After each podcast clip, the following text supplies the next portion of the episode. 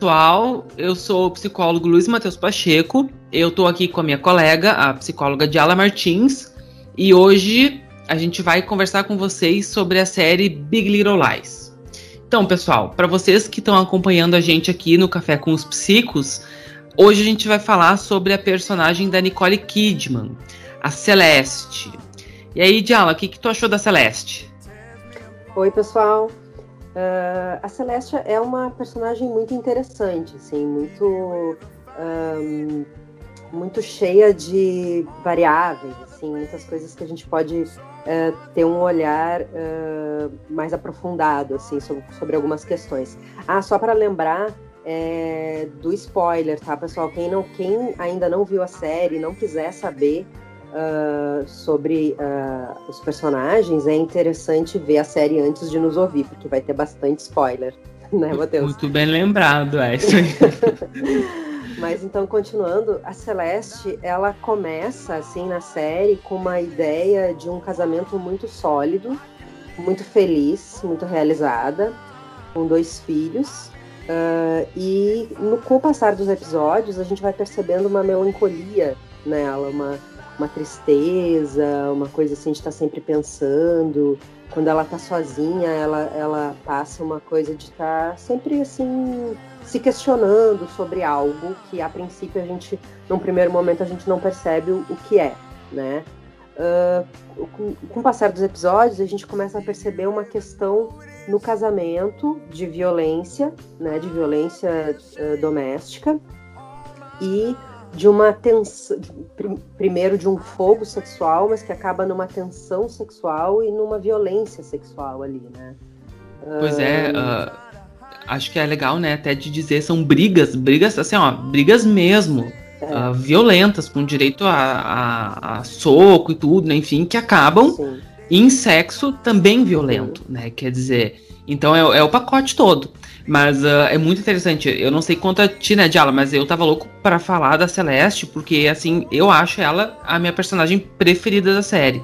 Porque ela é bem essa, ela tem aquela vida perfeita, né, e ninguém diz nada. E por trás, ela tem essa sombra que é bem isso que tu tava falando, né, dessa, dessa, da violência, enfim, disso que ela vive em completo segredo.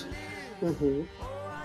É, e tem uma outra questão, assim, que com o passar dos episódios a gente percebe, que a gente vai, claro, vai descobrindo, né, porque a gente não sabe ainda mesmo, e vai começando a aparecer a questão profissional dela, que ela abre mão em função desse casamento muito aparente, né, que a gente já tinha falado no outro podcast, que é, é uma é uma cidade que vive muito de aparência, né? Então ela abriu mão de uma carreira sólida também como advogada, como uma boa advogada, inclusive, que ganhava muitas causas, muito, muito boa, ou seja, ela deveria ser muito realizada profissionalmente.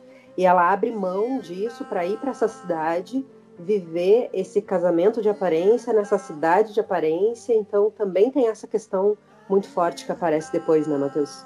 Sim, sim. Uh, é bem interessante, né? Porque ela, nas cenas onde ela uh, tá trabalhando de advogada, né? Ela é uma excelente advogada. Tipo assim, ela fica é. todo mundo. Dá pra ficar de boca aberta, né? Porque ela é maravilhosa. Mas uh, esse marido dela, que é o Perry, né? Enfim, uhum. ele vai manipulando ela. Ele vai buscando jeitos de fazer ela, inclusive, se sentir. Uh, enfim, culpada ou dela não uhum. ir trabalhar. Ele Isso. tenta comprar ela com sexo, né? Ele tenta comprar, uhum. tenta fazer surpresas, ele deixa de trabalhar para que uhum. ela não vá trabalhar. Então ele vai aos Sim. poucos cerceando né, essa mulher. Uh, mas enfim, tem dois aspectos que eu acho bem legal da gente poder explicar um pouquinho aqui. Que é primeiro desse aspecto da sexualidade né, e da violência que surge com essa tensão, né, com, com esse fogo mesmo. E que as duas coisas nas relações abusivas costumam e podem estar tá muito ligadas, né? Enfim, quer dizer, tanto a violência quanto o sexo, ou às vezes a violência, como uma espécie de tempero para a relação sexual, né? Enfim, algumas vítimas de relacionamento abusivo, inclusive, descrevem, isso é comum na prática clínica, que numa relação normal elas não sentem graça, né? Quer dizer, que elas sentem falta daquela emoção, como se elas fossem, digamos assim, viciadas nessa nessa adrenalina, né? Enfim. Uhum. O segundo aspecto, agora eu esqueci o que, que eu tava falando, né? Enfim. Uh, mas enfim, acho esse ponto. Ah, eu ia falar da, da do, do fato dela ter deixado de, de, de o trabalho, né? Enfim. Uhum. Que também é, é, comum por duas razões, né? Primeiro, pelo ciúme e o controle doentio, né? Desse é. parceiro que é um parceiro abusivo. Uh, que a gente pode supor aqui, né, perverso por algumas características que ele vai uhum. apresentar. E aí no podcast dele, né? A gente, quando a gente for falar dele, a gente vai explicar por quê, mas que a gente levanta essa hipótese, enfim, puramente uma hipótese. Mas, enfim, uh, é que, que nessa relação, bom, tem esse aspecto dele, do ciúme do controle, mas existe o aspecto dela também, que é muito próprio das mulheres da nossa cultura, de supor que para que ela seja uh, talvez boa, digamos assim, ela precisa satisfazê-lo, né? Quer dizer, satisfazer o outro buscar uhum. como se o desejo do outro fosse também o desejo dela, digamos assim, né? Enfim. Uhum. Que também é uma cena muito comum nas relações abusivas, em especial quando a vítima, quando as vítimas uh, são mulheres. Até quero deixar uma indicação de um livro que um dia a gente vai falar aqui para vocês, uh, que chama A Princesa que acreditava em contos de fadas. Até foi minha uhum. supervisora, né? A nossa super, né? Que indicou. É. A Andréia, sim. Que indicou é maravilhoso. Porque ele fala muito dessa questão das mulheres que, que digamos assim, tem essa, esse, essa criação que é em torno do homem, né? Como que para ser boa ela precisa ser de determinado modo, satisfazer o homem de determinado modo, né? Enfim. Uhum. Acho que um outro aspecto importante, né, que a gente tem que falar, foi quando ela começou a se questionar e se dar conta dessa relação abusiva que ela tinha, né? Que foi através da Madeline, que é uma, outra personagem que a gente vai falar depois, que eu, eu particularmente gosto muito também, acho ela muito É a tua preferida, né? É a minha preferida. Porque eu acho ela muito rica, assim, tem muitos aspectos nela, então eu acho muito interessante.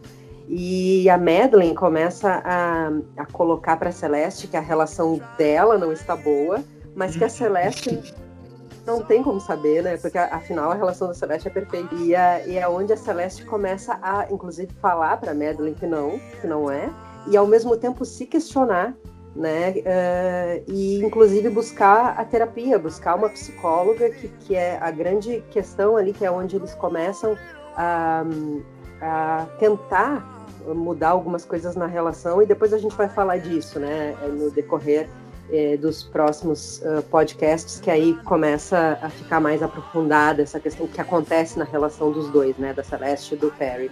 Mas como é importante essa questão social, né, porque foi a partir da Madeline. E tem duas questões aí, né, o, o social, ou ele pode fazer com que a pessoa se questione e busque ajuda, mas também pode passar uma ideia de que, ah, não, tá tudo bem, isso acontece, isso é assim mesmo, e muitas vezes um, uma pessoa que está numa relação abusiva acaba não buscando ajuda porque esse social, essa amiga ou alguém começa a dizer não, isso acontece mesmo com as mulheres, é assim mesmo, e ela pode acabar só indo buscar ajuda numa situação muito já avançada, né? Então tem essas duas, esses dois lados aí, né, do social. Sim, ou pior, né? Ou até se sentindo culpada, né? Uh, tem, tem uma pesquisadora que eu gosto bastante para poder entender esse aspecto, que chama Inês Erkovic. Ela é argentina, se eu não me engano. E ela trabalha muito dessa questão do quanto o amparo social, quanto o social falha em fornecer amparo para as vítimas dos mais diversos tipos de abuso.